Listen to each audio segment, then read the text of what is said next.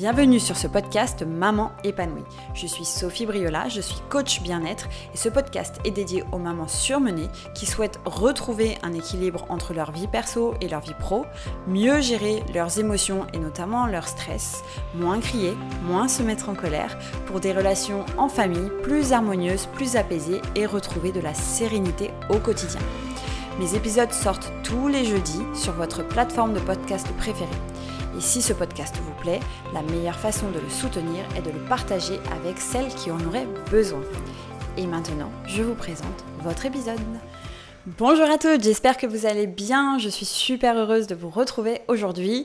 J'espère que euh, vous restez euh, bien au frais, autant que faire se peut, et que euh, voilà, vous êtes aussi un peu excités par les vacances d'été qui approchent. Peut-être pour certains et certaines, ça va arriver en juillet, d'autres en août. Pour ma part, ce sera en août. Mais voilà, j'espère que vous allez vraiment très bien. Alors aujourd'hui, je suis hyper heureuse de vous retrouver et je vais vous parler d'un thème qui m'est très cher, qui est le thème de la motivation intrinsèque et extrinsèque. Alors, pourquoi j'ai décidé de vous parler de ça Parce que c'est un thème qui revient extrêmement souvent dans les discussions que je peux avoir avec mes clientes. Donc, aujourd'hui, je voudrais vous en parler sur deux plans. Sur le plan de la maman, c'est-à-dire ce que ça fait comme différence euh, d'avoir une motivation intrinsèque et une motivation extrinsèque, mais aussi sur le plan des enfants, sur le plan de nos enfants.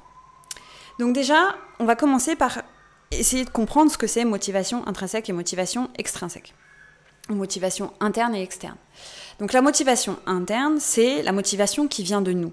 C'est notre, c'est comme un petit moteur intérieur qui va nous pousser à faire certaines actions pour qu'on soit satisfait en fait de nous, pour euh, avoir une vie qui ressemble à ce qu'on veut nous, pour euh, faire des choses qui nous font du bien. Donc c'est ce petit moteur à l'intérieur qui va nous pousser à faire des, des, choix qui vont nous nourrir et qui vont nous faire du bien et qui vont faire qu'on va avoir une vie plus alignée avec qui on est.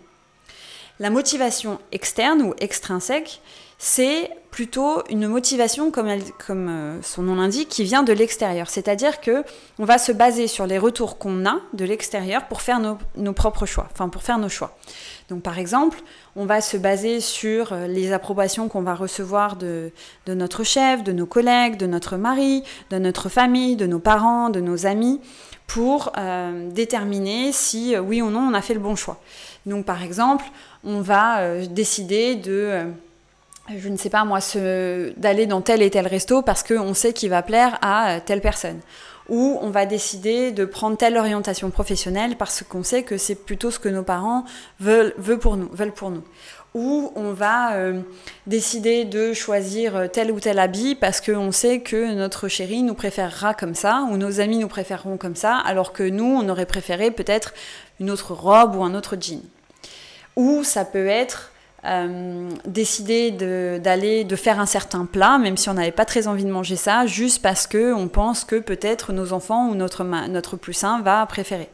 Et donc c'est en gros de où on va pas oser, pardon, un autre exemple très important, où on va pas oser poser nos limites au travail et on va continuer à absorber, à absorber, à absorber des choses, juste parce que on a envie d'avoir l'approbation de notre chef et qui nous disent que euh, on fait du super bon boulot et que on gère vachement bien, même si dans quelques mois on sera peut-être en burn-out.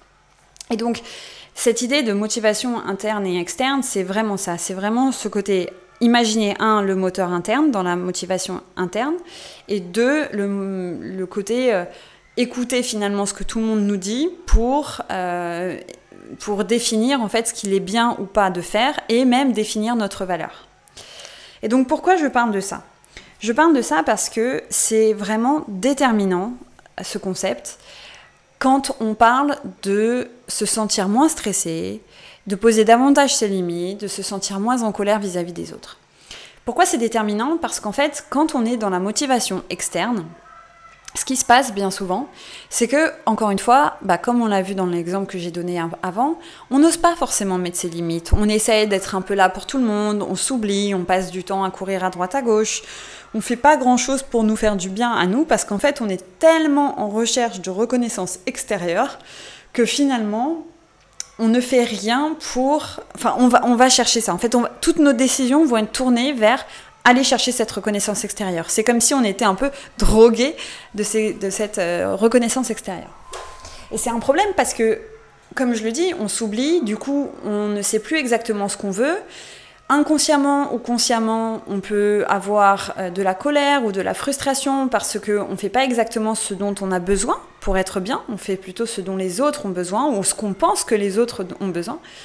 C'est aussi une distinction importante.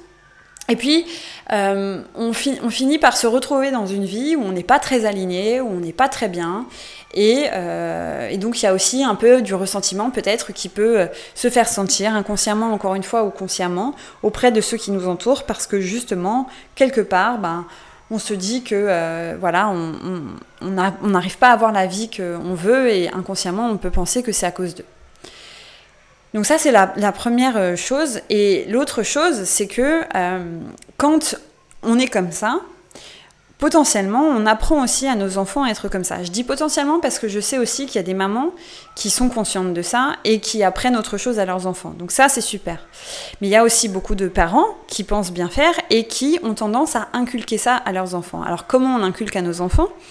On inculque en, en gros, en faisant des éloges à nos enfants sur qui ils sont, plutôt que sur ce qu'ils accomplissent, et en faisant des éloges sur le résultat final plutôt que le processus. Je m'explique.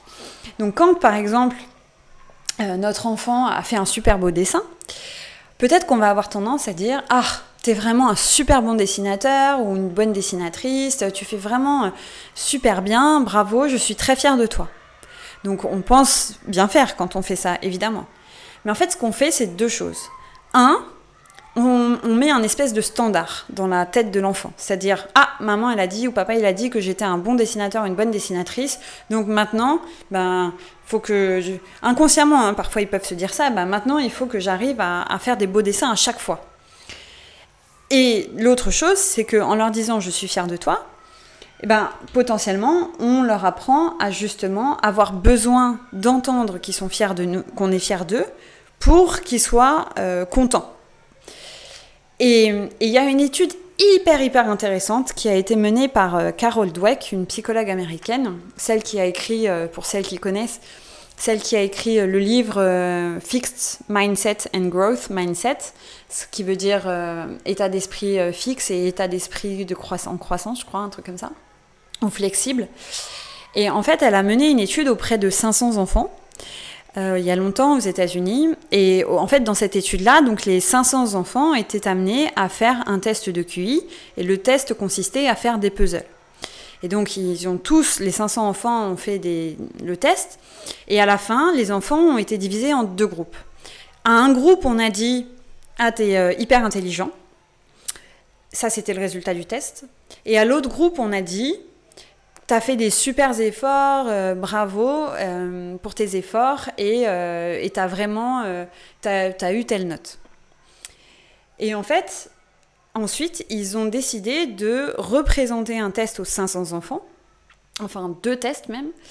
Et donc, chaque enfant avait le choix du test. Donc, les deux choix étaient, premier choix, un choix qui était plus dur, un test qui était plus dur que le précédent mais dans lequel ils allaient plus apprendre. Donc c'est comme ça que le test leur a été présenté.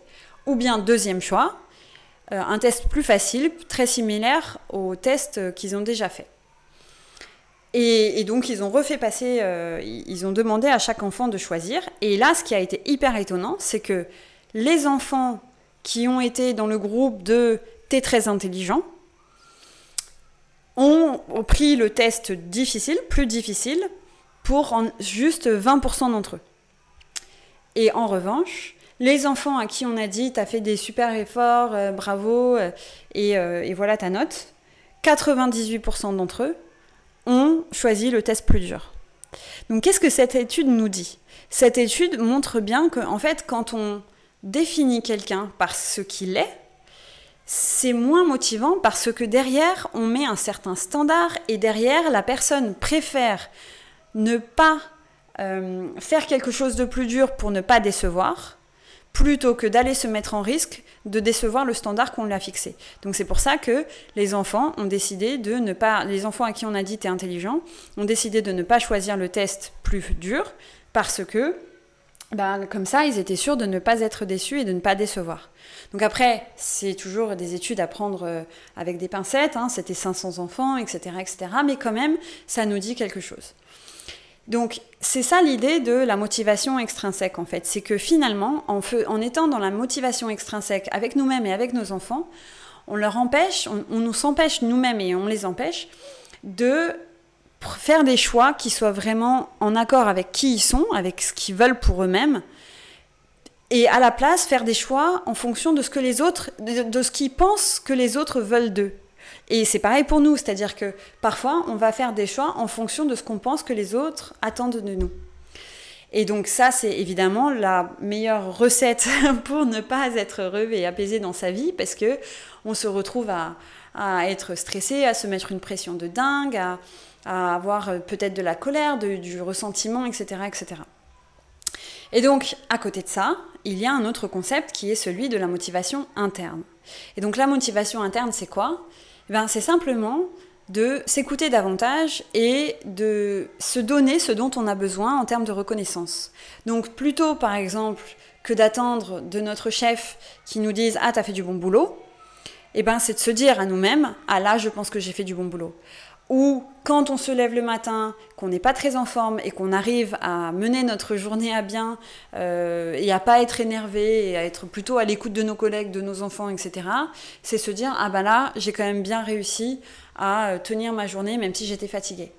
Ou c'est de se dire quand on arrive à la fin de la journée et qu'il nous reste plus que 20 mails non lus dans la boîte mail de professionnels, se dire bon bah super, au moins j'ai réussi à descendre la plupart de mes mails. Ou se dire quand on rentre le soir et que notre enfant euh, est dans un état émotionnel pas possible et que nous, on arrive plus ou moins à rester calme, c'est de se dire, bah là, je suis content de moi, j'ai quand même réussi à rester calme. Et en fait, c'est de se nourrir comme ça, petit à petit, de choses qui nous font du bien et qui nous apportent une certaine reconnaissance et une certaine fierté, plutôt que de l'attendre des autres, parce que les autres, ils seront pas toujours là pour nous le dire.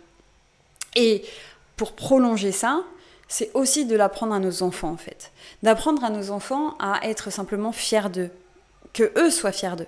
D'apprendre à nos enfants à être, à apprécier en fait le, le process de euh, faire un beau dessin. Donc, euh, par exemple, s'ils reviennent avec un beau dessin, c'est leur dire Ah ben là, ouais, j'ai vu que tu avais passé du temps et, et ça se voit. Euh, ton dessin, euh, enfin, tu peux être, tu peux être fier de toi. Ton dessin, il est, il y a plein de couleurs. Qu'est-ce qui t'a fait choisir ces couleurs-là, par exemple? Et en faisant ça, en fait, on montre à l'enfant que ce qu'on valorise, c'est la persévérance, c'est euh, le, process, son, travail dur, etc., plutôt que euh, le côté, bah, ton dessin, il est beau. Parce qu'en en fait, quand on, on lui dit ton dessin, il est beau, ça le met pas vraiment en position de pouvoir. C'est-à-dire que oui, pour, enfin là, à, à l'instant T, il a fait un beau dessin, mais c'est pas c'est pas ça qui va vraiment réussir à contrôler après. En fait, ce qui peut contrôler lui, c'est toujours le travail qu'il met à faire une tâche, c'est la persévérance qu'il y met, etc. Et ça, c'est toujours dans son contrôle. Le fait que le rendu soit beau ou pas, ben ça après c'est à l'appréciation de chacun quoi. Et c'est pas vraiment sous son contrôle. Et donc en, le lui faisant apprécier le process, on l'aide à comprendre et à muscler en fait ces muscles-là, ces qualités-là, plutôt que à euh, juste s'attacher au résultat. Et combien d'entre nous mériteraient de moins s'attacher au résultat? Et je parle pour moi en premier, plutôt que euh, de s'attacher au process. On, est tous, euh, on est tous comme ça. Enfin, finalement, dans le process, on a beaucoup de choses à apprendre et nous, ce qu'on veut, c'est toujours la recherche du résultat. Mais dans le process, on devient une autre personne, on apprend des choses incroyables et finalement, même si le résultat n'est pas là, même si c'est pas exactement ce qu'on veut, on a quand même grandi en tant que personne dans le process. Et donc, c'est d'apprendre à nos enfants à faire ça, en fait. Et la différence que ça fait, c'est que une fois qu'ils sont plus grands, eh ben, peut-être qu'il y aura moins de résistance par rapport à l'école. Peut-être qu'ils arriveront plus facilement à faire leur choix scolaire. Peut-être qu'ils arriveront à se motiver pour euh, apprendre des nouvelles choses plutôt que d'attendre que ce soit leurs parents qui leur disent de faire les devoirs. Et, donc c'est ça en fait l'idée, c'est d'essayer de, de, de trouver en eux cette motivation intrinsèque et de la développer vraiment. Et ça commence par euh, valoriser plutôt le process euh, et, les efforts qu'ils font sur quelque chose, au lieu de valoriser qui ils sont et euh, le résultat final. Et donc, je voulais vraiment partager ça avec vous parce que je pense que, même si c'est pas la réponse à tout, évidemment, que ça peut vraiment nous aider en tant que parents, aussi bien personnellement qu'avec nos enfants, à trouver des relations plus apaisées avec nous-mêmes et à les aider aussi à trouver, à, prendre des décisions qui soient plus en alignement avec qui ils sont et qui, soient, qui, viennent vraiment d'eux. Donc ça veut dire aussi, nous, en tant que parents, lâcher prise. C'est-à-dire que potentiellement, ben, l'enfant, il ne va pas choisir des choses que nous, on aurait choisies. Je parle par exemple d'orientation professionnelle, ou je parle voilà, de, vêtements, de choses comme ça. Donc après, évidemment, il faut que ça reste dans la décence, mais euh, peut-être que euh, nos enfants, ils vont décider de s'habiller d'une certaine manière et pas d'une autre. Et que nous, on aime moins leur style vestimentaire. Mais tant que ça reste dans la décence et que c'est pas euh, tapageur ou quoi que ce soit, ben pourquoi pas après tout? Pourquoi nous, on aurait la vérité là-dessus? Et donc en fait, en donnant du pouvoir comme ça à nos enfants, tout en les gardant le cadre, hein, attention, mais en donnant du pouvoir à nos enfants et en leur montrant qu'on leur fait confiance, ben, ça développe aussi leur confiance en eux-mêmes, ça développe aussi leur motivation, ça développe aussi leur compas intérieur qui va mieux les guider pour après. Et finalement, plus tard, quand ils auront des choix à faire, ben, ils seront plus en mesure de faire leurs propres choix et de ne pas être influencés par les autres. Quand il va falloir faire des choix sur est-ce que je fume ou pas, est-ce que je prends telle drogue ou pas, est-ce que je prends tel choix de carrière ou pas, ils sauront plus facilement le faire parce qu'ils écouteront leur petite voix plutôt que d'écouter la voix de quelqu'un extérieur à eux. Donc c'est vraiment quelque chose que je vous incite à tester déjà avec vous-même pour vous, apporter cette reconnaissance et vous nourrir vous-même de l'intérieur plutôt que d'attendre ça des autres. Donc voilà, identifiez chaque jour les choses dont vous êtes fiers de vous. Et puis de l'apporter à vos enfants en les aidant à euh, trouver une motivation intérieure et en leur disant là tu peux être fier de toi plutôt que je suis fier de toi. Et puis, comme toujours, hein, si vous avez besoin d'aide ou de clarifier certaines choses là-dessus, n'hésitez pas à m'envoyer des messages ou euh, à me contacter pour, euh, pour un appel gratuit, de façon à ce qu'on puisse euh, identifier où vous en êtes, ce qui fonctionne, ce qui ne fonctionne pas, et que je puisse vous, vous donner pardon, des clés pour avancer. Voilà. Eh bien, écoutez, je, sur, ce, sur ces bonnes paroles, je vous laisse. Je vous souhaite un très très bon week-end un très très bon début de semaine et je vous retrouve la semaine prochaine, fin de semaine prochaine, pour un nouvel épisode de Maman épanouie. Très belle journée à tous, salut, au revoir. Si cet épisode vous a plu, n'hésitez pas à le partager, à laisser 5 étoiles sur votre plateforme de podcast préférée et à aussi me laisser un commentaire pour me dire ce que vous en retenez et quelle est la pépite là-dedans pour vous aujourd'hui. Et si vous souhaitez aller plus loin, mon programme de coaching Maman épanouie est ouvert. Et dans ce programme, je vous accompagne personnellement pour vous aider sur trois mois à vous retrouver vous, à mieux gérer vos émotions, à savoir de quoi vous avez besoin pour être heureuse, à trouver cet équilibre vie pro, vie perso qui vous tient tant à cœur, à vous retrouver, à être bien dans votre corps et à mieux gérer aussi les émotions des personnes qui vous entourent parce que vous serez plus à même de les accueillir en étant mieux avec vous-même. C'est un programme totalement personnalisé et si vous en voulez plus d'informations, n'hésitez pas à me contacter pour que je puisse vous en dire plus et surtout que, je puisse discuter avec vous de où vous en êtes aujourd'hui pour voir si cet accompagnement est bien pour vous. Vous pouvez réserver votre session gratuite de coaching directement dans les notes de cet épisode et je vous retrouve très très vite sinon pour un prochain épisode de podcast.